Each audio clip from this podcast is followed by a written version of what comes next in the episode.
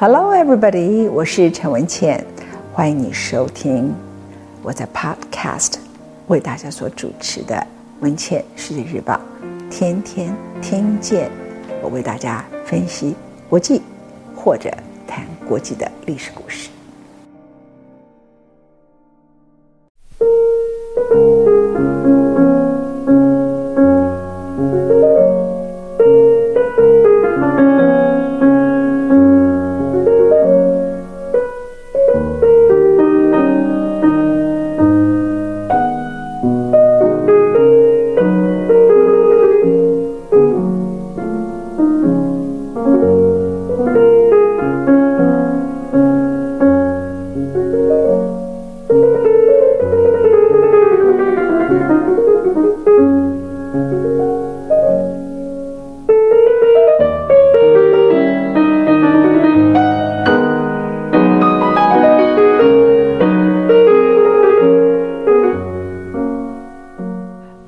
来到今天陈文茜为大家所主讲的伊丽莎白一世第二讲。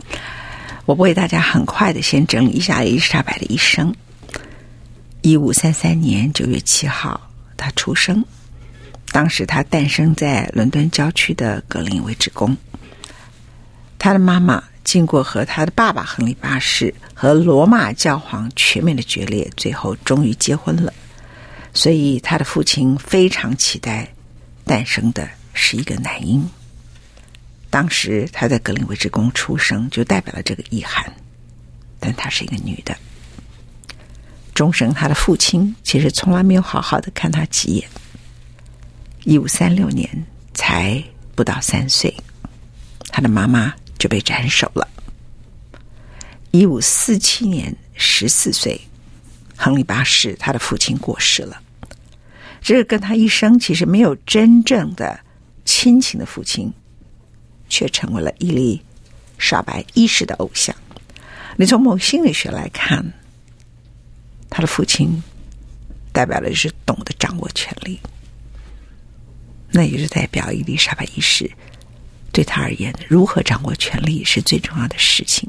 而他爸爸是他的偶像，至于爸爸爱不爱他、亲不亲情，这不重要。而他妈妈对他的权利是没有帮助的，甚至是耻辱的，所以妈妈即使再爱他，是不被记忆的。十四岁的时候，他爸爸死了，于是就由他同父异母的弟弟爱德华继任为王。爱德华就是他妈妈以前身边照顾他妈妈的四女。当时在他妈被斩首以后，亨利八世很快的就娶了这个四女。四女的名称呢，叫做珍西摩尔，结果没多久，珍就往生了，为亨利八世留下了这个儿子爱德华。爱德华一出生之后，伊丽莎白的情况就越糟。可是他从生出来以后，身体就很不好，又染患了麻疹、天花。他爸爸死了以后，他继位了。继位不到六年，也就是伊丽莎白一世二十岁的时候。他的弟弟爱德华就死了。换句话说，亨利八世死的时候，他填了三个继承人：第一个是爱德华，男的；第二个就是伊丽莎白同父异母、大他十几岁的玛丽王后；第三位才是伊丽莎白一世。所以你看，你要等到第三个，你有多困难？但他就是等到了，因为他的弟弟身体不好，就早死。他姐姐也是如此，可是，在他姐姐任内，他差一点被处死掉。他的姐姐呢，在他二十岁的时候继任为王，然后在他二十一岁的时候，当时有一个非常著名的叫汤马士维特爵士反叛玛丽女王。那由于这位维特爵士和伊丽莎白一世的关系很好。所以他就被怀疑，他们两个人是共谋叛变。伊丽莎白一世身边的人全部都被叫去侦讯审问，最后也审问了他。他最终被他姐姐关入伦敦塔，和他的妈妈情况一样。有一段时间，他被迁移，他以为他被处死了，结果没有，只是把他换了一个地方。他万万都没有想到，当他的人生一直被拘禁，随时准备被斩首的时候，二十五岁，他姐姐死了。伊丽莎白一世成为英国女王。接着是他的表姐玛丽斯图亚特从法国返回苏格兰，她是皇位的第四个继承者。从此，如何杀掉这个苏格兰女王就变成大事，因为她回来呢，不只是说回来 Scotland。都成为苏格兰女王，她是天主教徒，然后所以欧陆的天主教廷国家都支持她。对伊丽莎白一世来讲，叫做芒刺在背。有一段时间，她嫁到法国，最终她受审、处死、判过罪，然后他被斩首。谁斩了他呢？伊丽莎白一世。所以，整个英国的王室当时就是全部都是皇位之争。那伊丽莎白一世在什么时候杀掉了这位他一直知道可能会篡夺他王位的玛丽斯图亚特呢？他是在一五八六年，也就是他五十三岁的时候下手。然后，当时他被处斩了。那他一被斩首以后呢？马上就跟西班牙爆发激烈的冲突，因为西班牙就代表罗马教廷，代表天主教在欧陆里头最强烈的国家。那他所以之前，你看看，从我前面谈到，当时玛丽斯图亚特从法国回到苏格兰，成为苏格兰女王，是一五六一年，也就是在她二十八岁的时候，她就芒刺在背，到她五十三岁，她抓起来，五十四岁一月就把她斩首掉。等那么多年，她就知道说这不能碰。因为你会跟全欧陆的天主教势力国家全部作对，而且英国不是西班牙的对手。但是后来他真的就开始进行了各种串联，要篡夺伊丽莎白一世的皇位的时候，他把他处斩了。这个时候，英格兰的海军就要面对西班牙的无敌舰队。大家知道啊，后来根本就御驾亲征，一个女的自己亲征，然后呢，因为一场。气候变迁、圣婴现象，突然一场暴风雨就毁掉了当时全欧洲最强的叫做无敌舰队。他存活下来了，他以为英国跟他都即将被灭亡。那一年，他五十四岁到五十五岁左右，总共跨了两年。他权力最高危机的时刻，先处斩了玛丽斯图亚特，接着。再击垮了西班牙的无敌舰队，人生就这么顺利吗？没有多久之后，在他六十几岁的时候，他这辈子虽然一直都没有结婚，可是一直都有情人。在他六十岁左右的时候，他最钟爱的艾瑟克斯伯爵，先帮他平定了爱尔兰叛变。后来，他的权力欲望越来越高，他连接了英国很多其他的势力，其中就是玛丽斯图亚特的儿子，因为他是排在第五位的继承人，他叛变了，他一生最爱的人，在他六十一岁的时候叛变他，他再杀了他，把他直接处斩。一六零三年，他总共活了。将近七十岁左右，他走了，他逝世了，权力还给玛丽斯图亚特的儿子詹姆斯苏图亚特，成为英国下任的皇帝。所以争来争去，就他这一生争到了，他死了，还是要还给那个他永远芒刺在背的苏格兰女王，那个天主教势力的儿子。这是我刚刚为大家很快的先为大家 review 一下他一生的历史。当然，前面我们在第一讲的时候谈到了他出生的背景，整个英国当时就是皇位的继承权的互相的彼此屠杀，还有宗教的争夺战。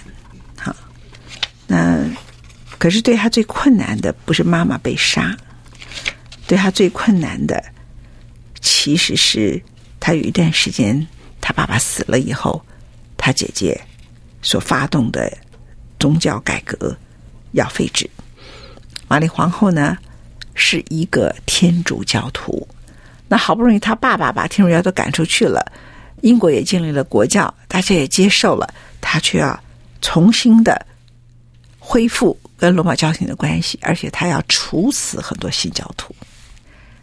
我刚才提到，刚开始的时候，亨利做很多事情都是为了政治上好的理由，他结了这个婚，又离了那个婚，到最后第六度结婚，他才到此为止，因为他是后来就很快的死掉。但是他第六度结婚的时候呢，那一次亨利结婚的对象也叫凯萨琳，他的婚姻一直持续到亨利过世。而这个凯萨琳呢，王后成为伊丽莎白心目中真正的母亲，因为她也没有任何阴影给她，而且好好的教导她，同时鼓励她教育进修，因为认为他将来可能会继承王位，所以有一段时间，他可以短暂的和他同父异母的弟弟爱德华一起读英文之外，读拉丁文、希腊文，然后呢，法文、西班牙文、意大利文，他也辛勤的。对于音乐方面相当的用心，他也学习了针织啊，这就是对那个时候所有的侍女都必须要修的课程。伊丽莎白年轻时期有一幅画留下来，她是一个相当修长，而且她很皮肤非常白。她拿了一本书，她身后有另外一侧展开的书籍，她有红色的头发，专注的眼神。充满了皇族的气质，而且一个好学不倦的女性。所以，亨利八世一五四七年他十四岁过世之后，他就搬去和这位凯撒琳王后住在一起，就把她真的当妈妈。当时她是第三顺位。那他和凯撒琳住在一块儿。这件事情就导致了后来他差点被处死的原因，因为凯撒琳在那时候有个情夫，那个情夫就叫汤马士。这位汤马士呢，是一个摄政大臣，很英俊的弟弟，那很具有吸引力，野心勃勃，想增加个人的地位跟影响力。他希望迎娶崇高的配偶来有助于这些目的。那他本来主要追求的对象是凯撒琳。那凯撒琳呢，和伊丽莎白在同一个宅院的时候，他是为了权力目的不断的接近凯撒琳。那凯撒琳本来以为这个男人很爱她，结果后来好几次，因为伊丽莎白寝宫那个时候已经十五岁了嘛，所以女孩已经长到一个样子了，他就发现说：“哎，怎么搞的？他跟汤姆士的关系这么接近？那连伊丽莎白的女老师也对汤姆士和。”伊丽莎白一世之间的关系，感觉很担心，说你这会变成丑闻，也许有一天你母后会恨你。那有一天呢，凯撒琳在出其不意的情况里，就发现说：“哎，汤姆是怎么抱着年轻的伊丽莎白公主？”后来，当他的女教师告诉他说：“你这个会出事。”才十五岁的伊莎拉一世就做了一个决定，立刻搬出来，不跟他这位心中想象中的母亲住在一起。所以。我常常讲说，一个人对权力的敏感度跟对权力的爱好是天生的。才十五岁，他就立刻做了这个果决的决定。其实当时很多人觉得他对这个汤姆士是相当有好感的。他们说他被汤姆士调情，他只要听到汤姆士的名字，脸颊会泛红。他知道有一天他们是想要娶她，他也很苦恼，但是他很明白这会威胁他。威胁他的一切跟未来。后来凯撒琳也走了，有人跟他说：“汤姆士可能会娶你啊。”但是伊丽莎白一世，或者他从来没有被爱情冲昏头。他认为汤姆士这样的男人呐、以前追他的母后虽然不是亲生母亲，其实为了权力，然后呢，接着背着他的母后又来找他。他认为这个男人隐含着不正常、不值得信赖的危险，最后证明他是对的，因为汤马士和一位英格兰的海军上将曾经想要叛变，第一个是针对英王爱德华六世，后来又针对玛丽王后，所以他的仆人，包括伊丽莎白的仆人，包括他身边的非常多人都被官方审讯。那时候伊丽莎白一世才十五岁，哎，他就要被问说：“你有没有涉嫌叛国？”如果她真的嫁给汤马士，他就或是跟他很往来，他就很惨了。起初，伊丽莎白一世拒绝透露任何事情。当时还没有继位，就叫伊丽莎白。审讯员交给他看很多他身边的人，包括他的老师、他身边的侍女的自白书，他们都在强大的压力下屈服了。他看着这些自白书呢，紧张的吓得不得了。但是他到底是一个认真的。读书的很细心的人，他放下心来，在自白书的内容里头，他看看看，他找到了漏洞，他觉得这只是代表他们经常往来，根本不足以成立叛国罪，所以他很清楚的告诉审讯人员，他才十五岁，而那个过程是几个礼拜，面对庞大的压力跟不断的审讯问话，虽然他是皇位当时第三个继承人。爸爸也死了，那弟弟已经继任了，变成国王。他的人生命运是如此，这一生其实未来他所有的情爱，他所有喜欢他的男人，或者是各种状况，都和政治脱不了关系。然后他 learn and learn，越来越了解。回来谈爱德华一世，很快身体很坏，就死掉了。接着他的姐姐玛丽，玛丽是合法的继承人。然后玛丽呢，信仰罗马天主教，这使得很多人开始很担心，如果等到爱德华健康死了以后，英国就会出现很大很大的问题。就在这个时刻，大家都还在紧张的时候，爱德华本来想写一个遗嘱，改掉他爸爸的继承顺位，但他就来不及就死掉。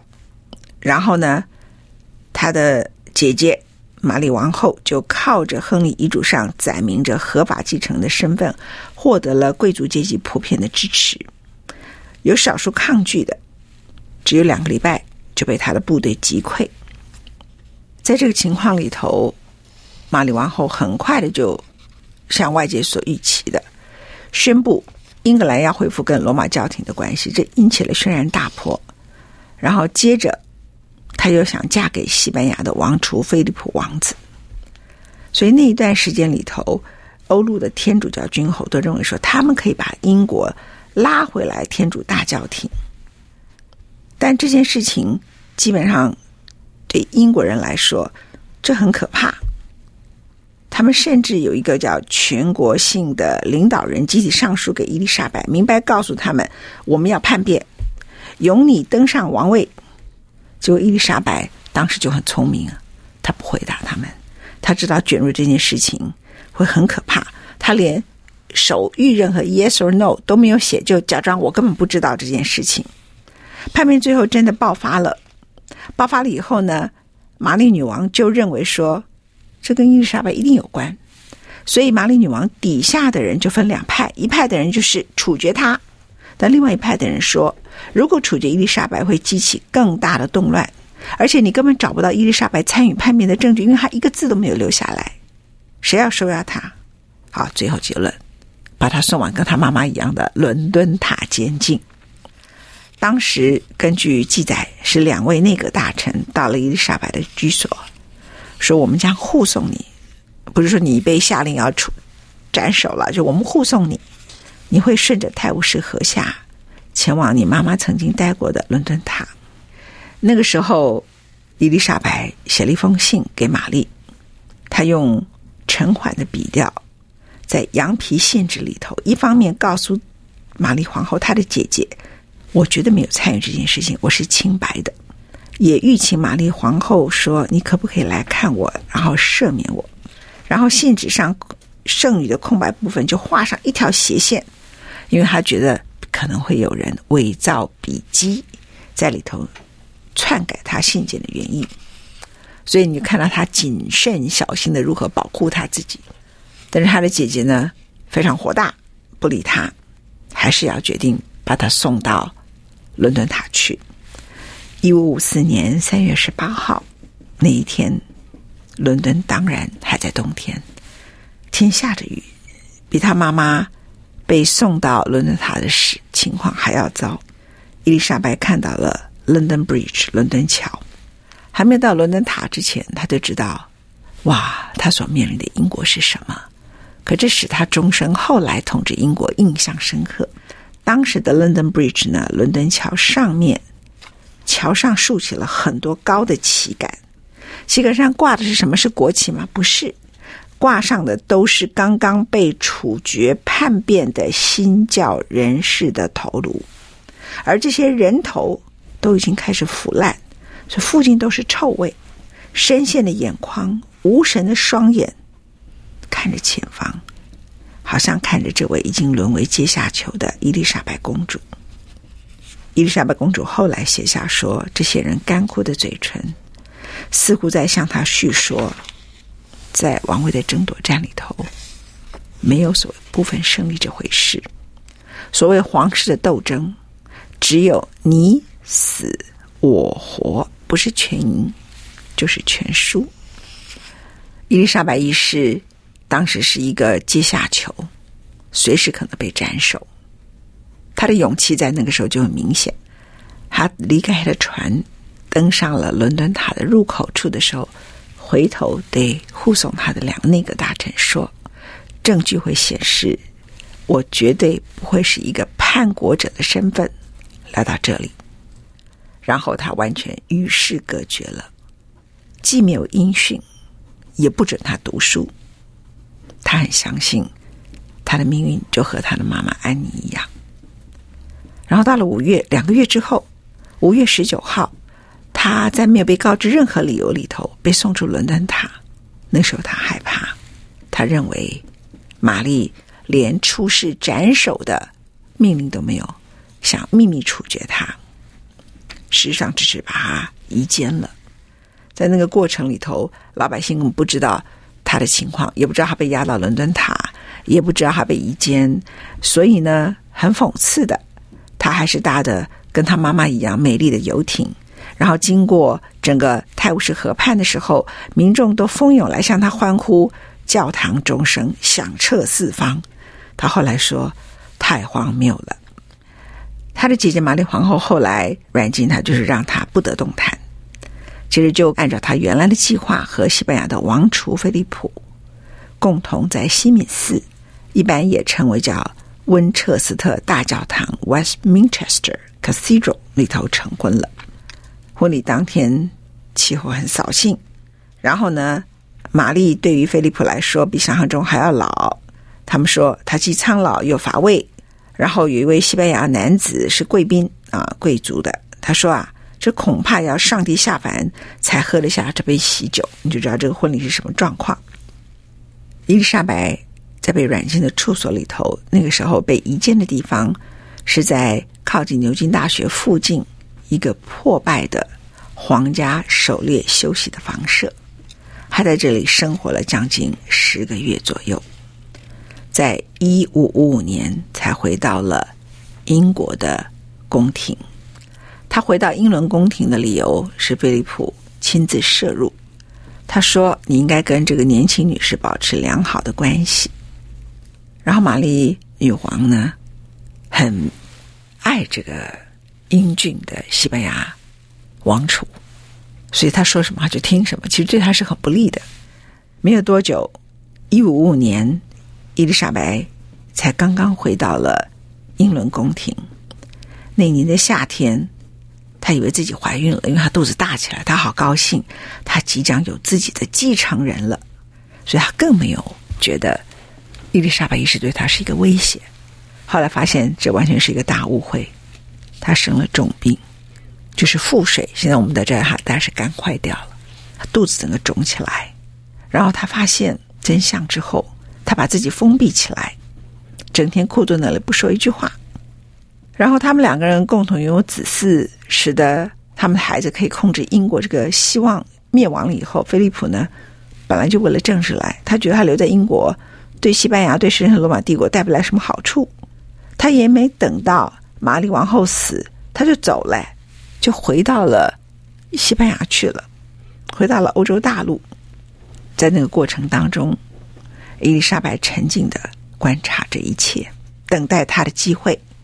而玛丽王后还没有死，他宫中的很多高层官员已经一批接一批的到伊丽莎白的乡间居所来看这位充满自信、聪明、有朝一日应该就会变成英国女皇的少女。那个时候的玛丽女王肚子大了。是腹水，他钟爱的先生走了，他下令烧死了新教徒，只有强化了臣民对他的反感，大家都在等他死。这中间还发生了一个短暂的事情，菲利普回来，他以为说，哎，是回来看我，所以这个姐姐跟妹妹最不一样的是，这个姐姐对爱情有幻想，虽然她是一个英国女王，这个妹妹看过她的母后。